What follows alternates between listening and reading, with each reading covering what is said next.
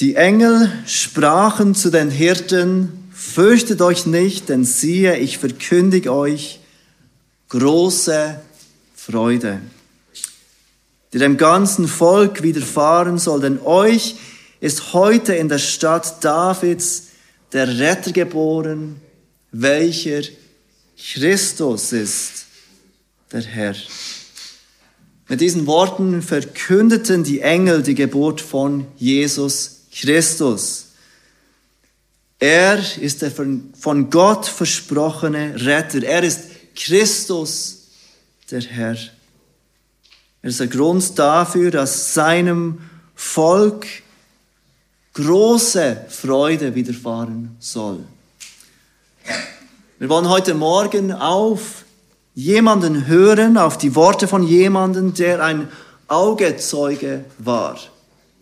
Es war nicht ein Augenzeuge von dieser Geburt, die angekündigt wurde, nicht ein Augezeuge der ersten Tage, während Jesus in dieser Krippe lag, sondern ein Augenzeugen seines Lebens, seines Sterbens und seiner Auferstehung.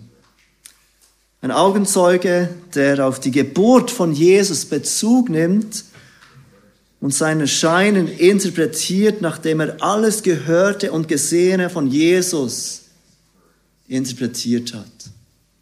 Ich bitte euch, eure Bibeln aufzuschlagen zum ersten Johannesbrief, Kapitel 1.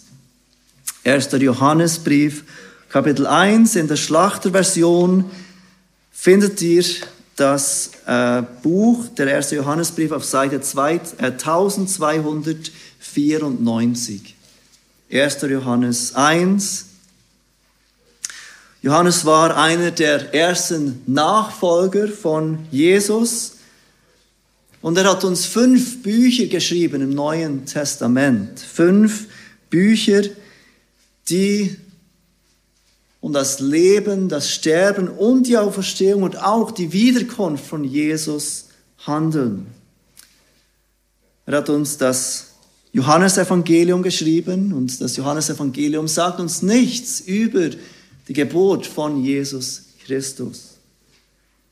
Er hat uns auch das letzte Buch im Neuen Testament geschrieben, das Buch der Offenbarung, wo Jesus seine Wiederkunft in Herrlichkeit und Gericht ankündigt. Und Johannes hat uns diese drei kleineren Briefen dazwischen, zwischen dem Evangelium und der Offenbarung geschrieben, die ersten drei Johannesbriefe. Seinen ersten Brief fängt er mit den folgenden Worten an. Wir lesen die Verse 1 bis 4 von Kapitel 1. So das Wort Gottes inspiriert durch den Heiligen Geist.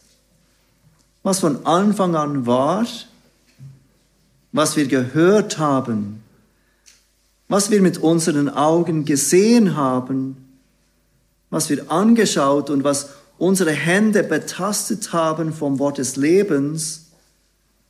Und das Leben ist erschienen und wir haben gesehen und bezeugen und verkündigen euch das ewige Leben, das bei dem Vater war und uns erschienen ist, was wir gesehen und gehört haben, das verkündigen wir euch, damit auch ihr Gemeinschaft mit uns habt. Und unsere Gemeinschaft ist mit dem Vater und mit seinem Sohn Jesus Christus. Und dies schrieben wir euch, damit eure Freude vollkommen sei. Jesus beschreibt, äh, Johannes beschreibt hier das erste Kommen von Jesus. Es ist nicht ganz einfach verständlich, denn er wiederholt sich mehrmals wieder in diesen vier Versen und er macht einen nicht kurzen Einschub in diesen vier Versen.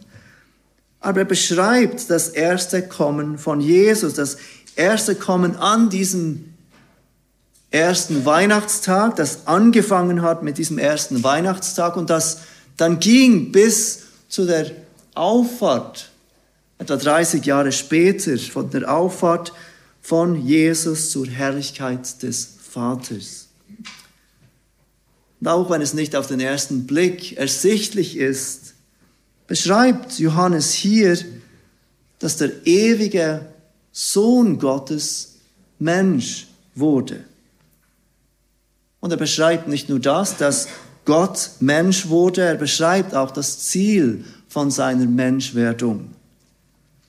Das Ziel, warum Gott Mensch wurde. Und genau das wollen wir heute Morgen gemeinsam anschauen. Weshalb wurde Gott Mensch?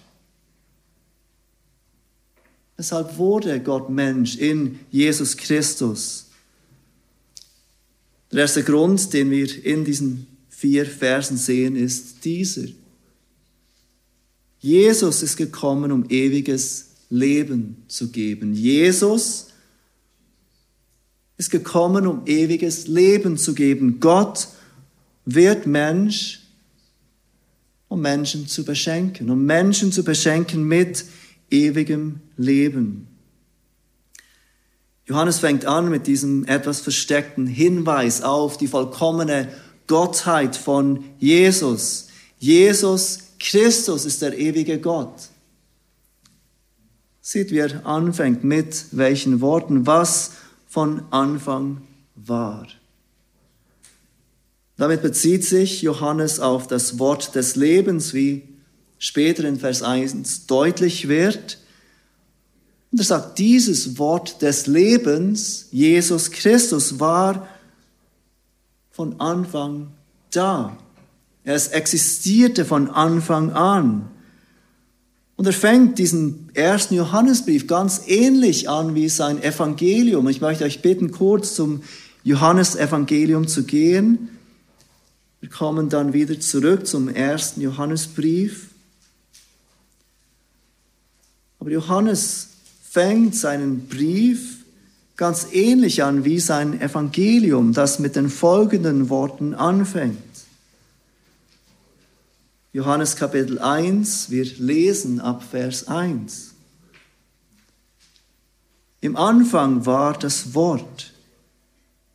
Und das Wort war bei Gott und das Wort war Gott. Dieses war im Anfang bei Gott. Alles ist durch dasselbe entstanden und ohne dasselbe ist auch nicht eines entstanden, was entstanden ist. In ihm war das Leben und das Leben war das Licht der Menschen und das Licht leuchtete in der Finsternis und die Finsternis hat es nicht begriffen. Das mit diesem Wort Jesus gemeint ist, wird ganz deutlich, wenn wir zu Vers 14 gehen. Dort steht, und das Wort wurde Fleisch und wohnte unter uns und wir sahen seine Herrlichkeit, eine Herrlichkeit als des Eingeborenen vom Vater voller Gnade und Wahrheit. Und es beschreibt uns im Evangelium, in seinem Evangelium, wie das ewige Wort Gottes, das für Ewigkeit bei Gott war und dass Gott selbst war, Fleisch wurde, Mensch wurde. Genau das, was wir heute an Weihnachten feiern. Wir gehen zurück zum ersten Johannesbrief. Auch hier drückt Johannes aus, dass dieser, der von Anfang war, Mensch wurde. Er beschreibt es mit etwas anderen Worten. Lest weiter mit mir in Vers 1 von Kapitel 1. Was wir gehört haben, was wir mit unseren Augen gesehen haben, was wir angeschaut und was unsere Hände betastet haben vom Wort des Lebens. Johannes beschreibt, dass dieses Wort des Lebens, das von Anfang an war, von Anfang an existierte, gehört wurde. Das ist das erste Sinnesorgan, das er anspricht, das Hören, dieses Baby in der Krippe, nahm zu in Weisheit und Alter, in Gnade und äh, bei Gott und den Menschen. Und irgendeinmal fing dieser Jesus an zu lehren. Er machte sich hörbar, er ging unter das Volk und lehrte voller Weisheit und Autorität. Die Schreiber der Evangelien beschreiben uns das, wie Jesus auftrat, öffentlich auftrat Wunder tat, aber im Zentrum stand stets das Lehren, das Verkündigen des Reich Gottes. Und so wurde dieses Wort des Lebens, das vom Anfang an war, gehört unter den Menschen. Weiter erwähnt Johannes ein weiteres Sinnesorgan, was wir mit unseren Augen gesehen haben. Und er meint damit, er und die anderen Apostel, wenn er sagt wir, sie haben Jesus gesehen und es war nicht nur in einer Vision, es war nicht nur eine religiöse Erfahrung, die diese Männer gemacht haben, es war nicht nur eine Vision von einem Wort, das Fleisch wurde.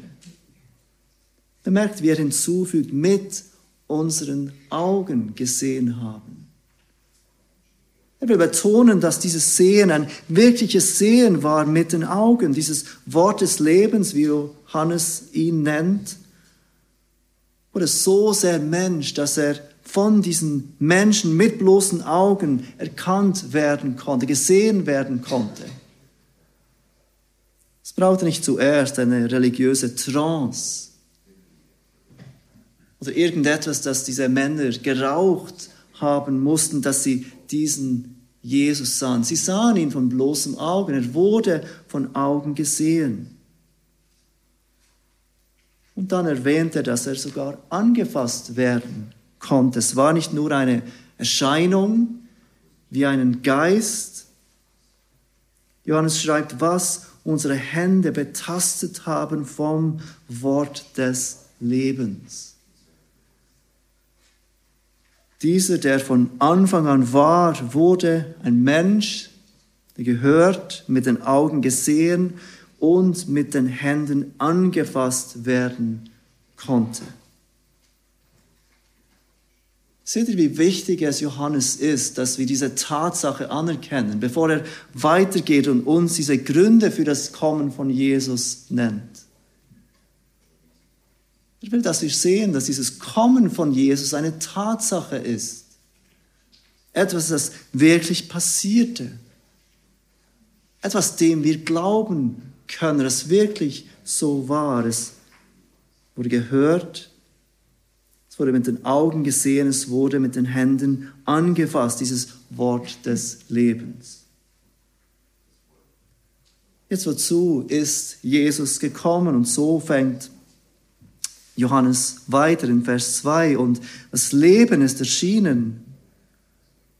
Und wir haben gesehen und bezeugen und verkündigen euch das ewige Leben, das bei dem Vater war und uns erschienen ist. Jesus ist gekommen, um ewiges Leben zu geben. Jesus ist nicht gekommen, dass wir 2000 Jahre später mit schönen, warmen Gefühlen an sein erstes Kommen denken, dass wir zusammenkommen und dieses Kind in der Krippe anbeten. Jesus ist gekommen, damit sich unser Leben verändert. Jesus ist gekommen, damit unser altes Leben ein Ende nimmt. Jesus ist gekommen, um ewiges Leben zu geben. Zweimal sagt Johannes, dass Jesus erschienen ist in diesem Vers 2. Und das Leben ist erschienen am Anfang des Verses und dann am Schluss, das bei dem Vater war und uns erschienen ist.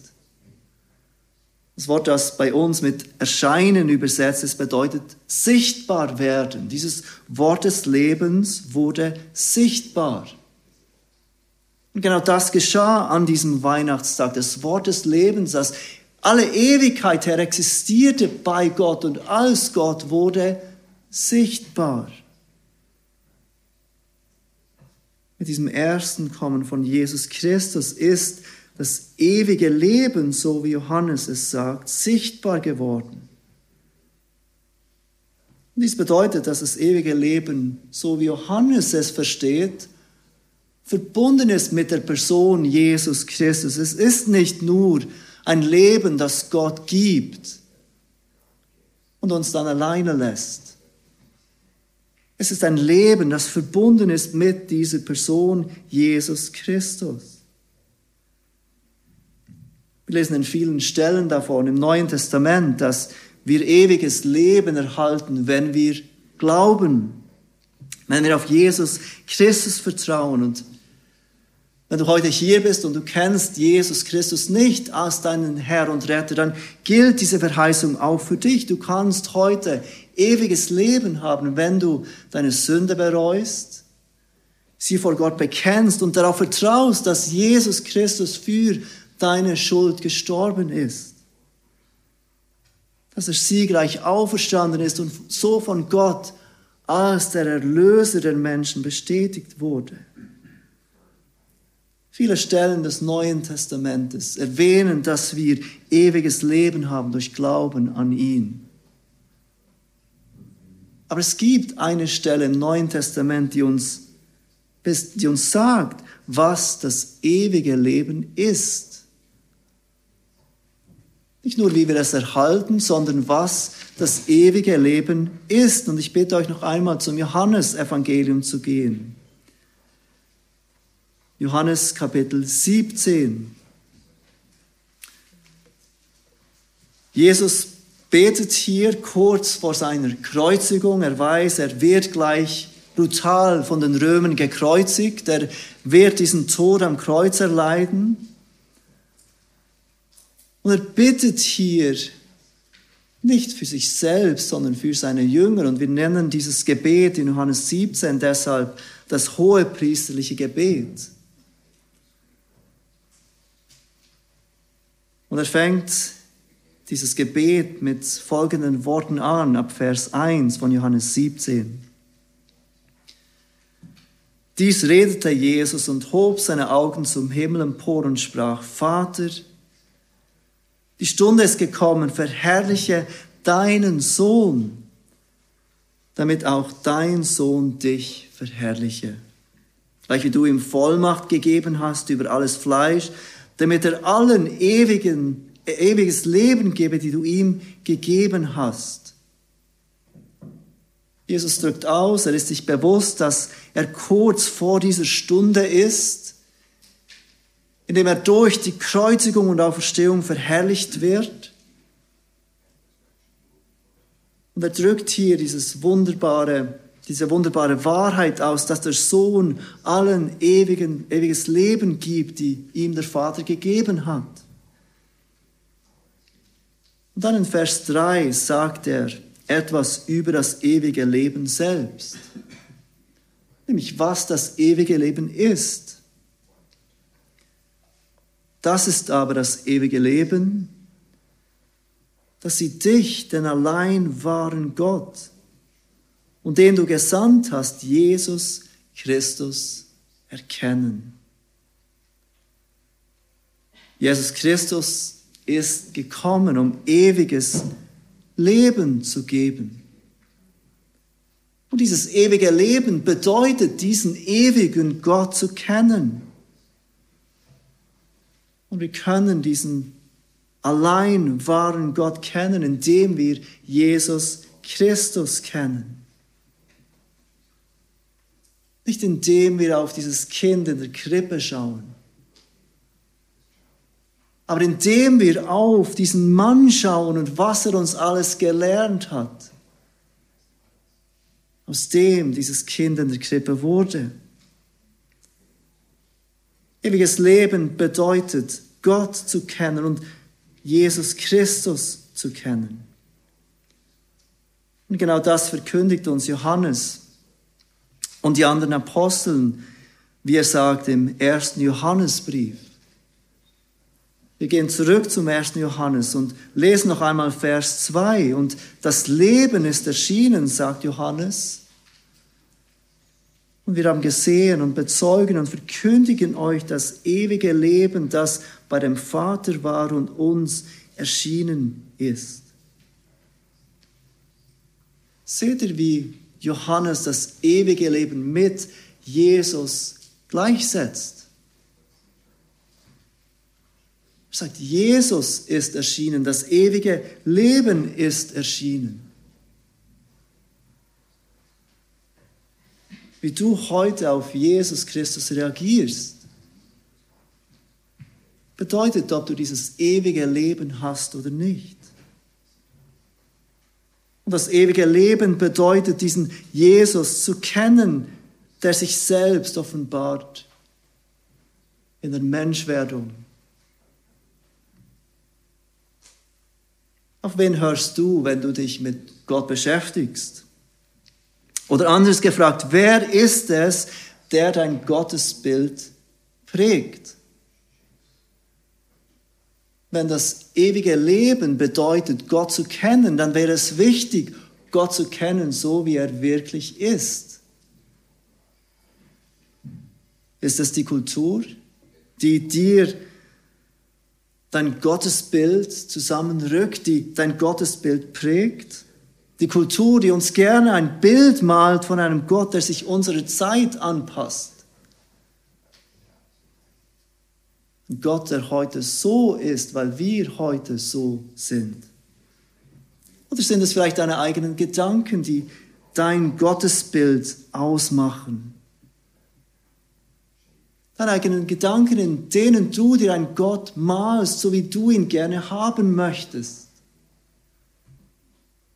Oder lässt du dein Gottesbild bestimmen von den Seiten der Bibeln? die uns schlussendlich alle diesen Immanuel, diesen Gott mit uns verkündigen vom Alten Testament bis zum Neuen Testament. Jesus ist gekommen, um uns ewiges Leben zu geben, um uns Gott zu offenbaren. Denn das ewige Leben besteht darin, Gott zu erkennen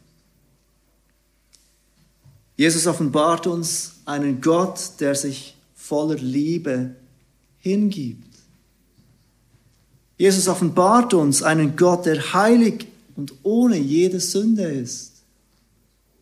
Jesus offenbart uns einen Gott, der barmherzig mit unseren Schwachheiten ist. Jesus offenbart uns einen Gott, der vollkommen gerecht ist und jede Sünde bestrafen wird. Jesus offenbart uns einen Gott, der vollkommen souverän ist. Jesus offenbart uns einen Gott, der vollkommen weise ist. Jesus offenbart uns einen Gott, der allmächtig und vertrauenswürdig ist. Jesus offenbart uns einen Gott, der treu ist. Das ist aber das ewige Leben, das sie dich den allein wahren Gott und den du gesandt hast, Jesus Christus, erkennen. Jesus ist gekommen, um genau das zu ermöglichen, dass wir Gott und so wie er ist erkennen. Jesus ist gekommen, um ewiges Leben zu geben. Das ist der erste Grund, den Johannes uns nennt. Und dies bringt uns zum zweiten Punkt. Jesus ist gekommen, um echte Gemeinschaft zu ermöglichen. Jesus ist gekommen, um echte Gemeinschaft zu ermöglichen. Wir schauen uns noch einmal den ersten Johannesbrief Kapitel 1 an. Johannes schreibt dort weiter in Vers 3. Was wir gesehen und gehört haben, das verkündigen wir euch. Und dann sagt er, damit auch ihr Gemeinschaft mit uns habt. Und unsere Gemeinschaft ist mit dem Vater und mit seinem Sohn Jesus Christus. Zum dritten Mal erwähnt Johannes in diesen vier Versen, dass er Jesus gesehen hat. Zum zweiten Mal sagt er, dass er Jesus gehört hat und wieder erwähnt er, dass er uns dies verkündigt. Warum? Diesmal sagt er uns ganz deutlich, der Grund ist Gemeinschaft. Jesus kam, um echte Gemeinschaft zu ermöglichen. Er sagt, damit auch ihr Gemeinschaft habt. Diese Gemeinschaft, die Johannes erwähnt, kommt in zwei Richtungen. Er spricht zuerst von dem horizontalen Aspekt der Gemeinschaft unter Menschen. Jesus ist gekommen, damit die Gemeinschaft unter den Menschen wiederhergestellt werden kann. Wir haben dies besonders deutlich gesehen, als wir vor kurzem durch den Epheserbrief gingen. Paulus verbindet dort das Werk von Jesus am Kreuz mit dem Einswerden von Gottes Volk, dem Einswerden von Gottes Volk bestehend aus Juden und Heiden. Also Menschen, die einen komplett unterschiedlichen Hintergrund haben, die komplett andere Lebensgewohnheiten haben, die ganz unterschiedliche Prägungen haben, werden plötzlich eins gemacht in der Gemeinde. Sie beten Seite an Seite Gott an. Sie lernen Seite an Seite ihren Lasten zu tragen, füreinander zu sorgen, einander zu lieben. Sie lernen Seite an Seite ihre Sünde zu bekämpfen, für die Herrlichkeit Gottes zu leben. Und all das wird möglich gemacht durch Jesus Christus. Und diese Gemeinschaft mit Brüdern und Schwestern im Glauben ist ein wichtiges Thema im Rest des ersten Johannesbriefes. Es ist so wichtig, dass Johannes dies sogar als ein Test sieht, wie du wissen kannst, ob du gläubig bist oder nicht.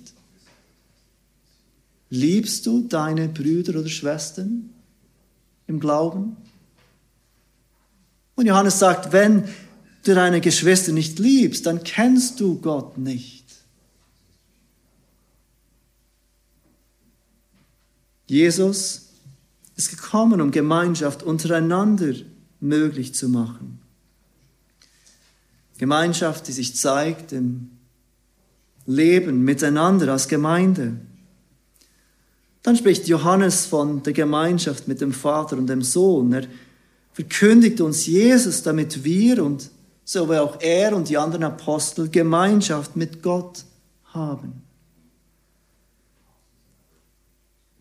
Jesus ist gekommen, damit wir Gemeinschaft haben mit Menschen, aber auch mit Gott. Wenn ich dich am, Ende, äh, am Anfang der Predigt gefragt hätte, warum kam Jesus in diese Welt, dann nehme ich an, dass viele von euch gesagt hätten, um uns von unserer Sünde zu erlösen. Jesus kam, uns von diesem Problem der Sünde zu lösen. Und natürlich ist diese Antwort richtig. Wenn wir die Ankündigung von der Geburt von Jesus lesen, zum Beispiel im Matthäus 1, dann lesen wir dort, wie dieser Engel kommt zu Josef, wie er ankündigt, dass Maria schwanger wird, wie dieser Retter in Marias Bauch heranwächst.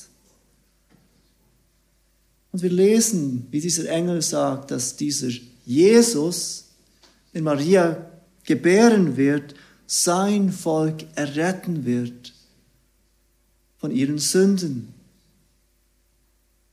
Jesus wird sein Volk erretten von ihren Sünden. Im Verlauf der Evangelien sehen wir, wie dies passiert. Jesus Christus lebt sein ganzes Leben in vollkommenem Gehorsam Gott gegenüber.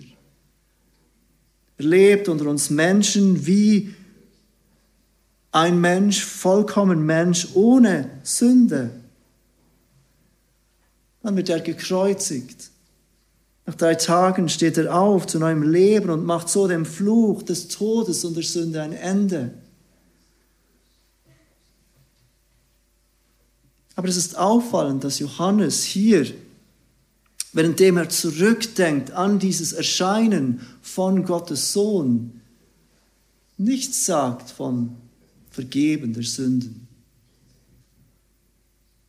Er erwähnt das Wort des Lebens, er erwähnt Gemeinschaft und er erwähnt Freude. Wir kommen gleich zu diesem dritten Punkt.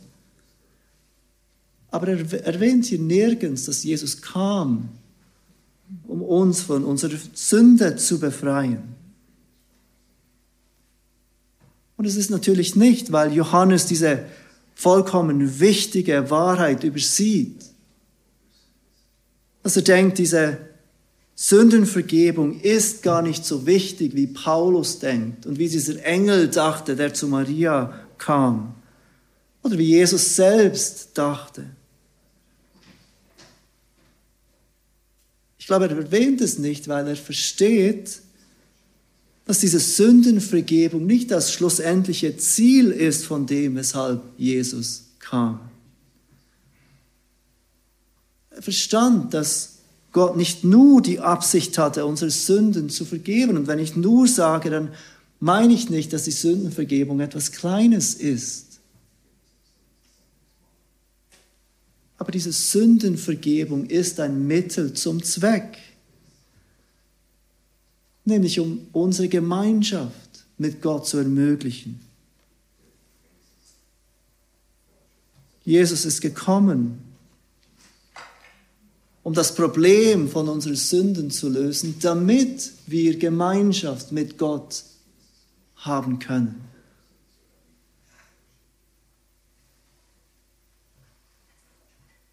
Lieber Bruder, liebe Schwester, wenn du an dieser Weihnacht zusammenkommst mit hoffentlich vielen Leuten, die dir lieb sind und dir diese Gemeinschaft genießt mit Familienmitgliedern und Freunden, dann erinnere dich, dass Jesus kam, um eine Gemeinschaft zu ermöglichen, die weit wertvoller ist als jede menschliche Gemeinschaft, die du haben kannst nämlich die Gemeinschaft mit dem himmlischen Vater, die Gemeinschaft mit dem ewigen Sohn und die Gemeinschaft mit dem Heiligen Geist. Lebst du im Bewusstsein, dass dir Gott nicht nur deine Sünden vergibt, wenn du auf Jesus Christus vertraust, sondern dass er zu jeder Zeit mit dir Gemeinschaft pflegen möchte. Eine bewusste und innige, tiefe Gemeinschaft mit ihm die weitergeht als nur das Bewusstsein, meine Sünden sind mir vergeben. Ein Bewusstsein, ich darf in jeder Situation, wenn ich mich einsam fühle, wenn ich mich schwach fühle, zu diesem Gott gehen, meine Gedanken mit ihm teilen, wissen, dass er mit mir ist als Immanuel, dieser Gott, der kam, um mit uns zu bleiben. Lebst du dein Leben als Christ in diesem Bewusstsein, dass du jederzeit in dieser Gemeinschaft mit deinem Gott leben kannst und leben sollst? Jesus ist gekommen, um Gemeinschaft zu bringen. Gemeinschaft mit Geschwistern, aber auch Gemeinschaft mit sich selbst, dem Vater, dem Sohn und dem Heiligen Geist. Vers 4 bringt uns zum letzten Punkt, weshalb Jesus gekommen ist. Jesus ist gekommen, um wahre Freude zu bringen. Jesus ist gekommen, um wahre Freude zu bringen. Vers 4, und dies schreiben wir euch, damit eure Freude vollkommen sei. Viele Menschen sind der Ansicht, dass das Christentum etwas ist, das Freude raubt. Und manchmal glauben wir Christen sogar, dass diese Lüge wahr ist, dass wenn wir Freude haben, dass irgendetwas falsch ist, dass wir eigentlich immer tief betrübt durchs Leben gehen, weil wir ja immer noch sündigen. Und natürlich fordert uns die Bibel auf, betrübt zu sein über die Sünde, die immer noch in uns wohnt und die gegen den Geist kämpft. Aber wenn wir so leben, betrübt von der Sünde, dann verpassen wir ganz etwas Wichtiges, weshalb Jesus gekommen ist. Jesus ist gekommen, um wahre Freude zu bringen. Johannes erinnert uns an diese Dinge, an die Wirklichkeit von Jesus, an die Wirklichkeit des Erscheinens von diesem ewigen Wort, das Fleisch wurde. Nicht, weil er unsere Freude klein machen will, sondern weil er will, dass wir wirkliche Freude erleben. Jesus ist gekommen, um wahre Freude zu bringen. Freude, die sich darin zeigt, dass meine Sünden vergeben sind. Freude, die sich darin zeigt, dass ich mit meinen Mitchristen versöhnt leben darf, in Gemeinschaft leben darf. Freude, die sich darin zeigt, dass ich mit Gott in Gemeinschaft leben darf. Freude, die sich darin zeigt, dass ich jeden Tag meines Lebens in Gegenwart von diesem vollkommen guten und weisen, liebevollen Gott leben darf. Psalm 16, Vers 11 sagt das folgende.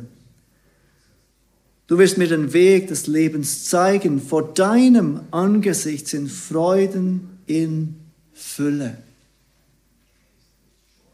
Lieber Bruder, liebe Schwester, erlebst du dein Leben als Sohn oder Tochter Gottes, als ein Leben der Freude? Siehst du, dass Jesus gekommen ist, um dir wahre Freude zu bringen? Liebe Kinder, ihr freut euch ganz sicher auf all diese Pakete, die unter den Weihnachtsbäumen sind. Vielleicht konntet ihr schon eine, einige auftun davon, vielleicht wartet ihr noch bis heute Abend oder morgen. Aber ich weiß, ihr freut euch auf diese Pakete. Wir Erwachsenen sollen daran denken, dass diese Freude eine Emotion ist, die auch wir Erwachsenen erleben sollen, wenn wir daran denken, dass Jesus gekommen ist, um wahre Freude zu bringen. Und ihr Kinder, erinnert euch daran, dass diese Freude für die Geschenke etwas ist, das euch auf diese Freude hinweisen soll, die allein in Christus zu finden ist.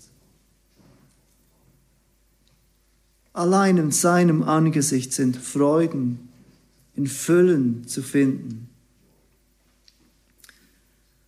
Martin Lloyd Jones hat zu diesem Vers 4 im 1. Johannes und diesem Thema der Freude Folgendes geschrieben. Freude ist etwas sehr Tiefes und Tiefgründiges, etwas, das die ganze und gesamte Persönlichkeit betrifft. Mit anderen Worten, es gibt nur eine Sache, die wahre Freude geben kann, und das ist die Besinnung auf den Herrn Jesus Christus.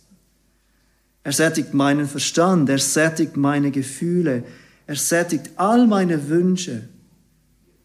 Er und seine große Errettung umfassen die ganze Persönlichkeit und nichts weniger. Und ich bin ihm, und in ihm bin ich vollkommen. Mit anderen Worten, Freude ist die Antwort und die Reaktion der Seele auf die Erkenntnis des Herrn Jesus Christus. Jesus ist gekommen, um ewiges Leben zu geben. Und dieses ewige Leben bedeutet, dass wir Gott kennen und immer tiefer kennen. Lasst uns daran denken, wenn wir an dieses Kind in der Krippe denken. Wir wollen diesen Gott kennen, so wie er sich uns offenbart hat. Jesus ist gekommen, um echte Gemeinschaft zu ermöglichen. Lasst uns daran denken, wenn wir um den Familientisch sitzen. Wir können Gemeinschaft haben miteinander, aber noch viel mehr mit diesem ewigen Gott. Und Jesus ist gekommen, um wahre Freude zu bringen. All die Freude, die wir erleben dürfen in dieser Weihnachtszeit.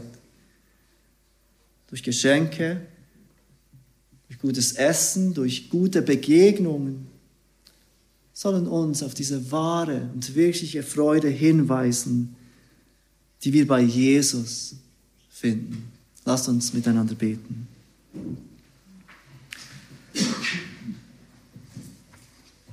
Herr Jesus, wir danken dir, dass du es nicht für einen Raub festhieltest, Gott gleich zu sein, sondern dass du dich erniedrigt hast, Mensch zu werden.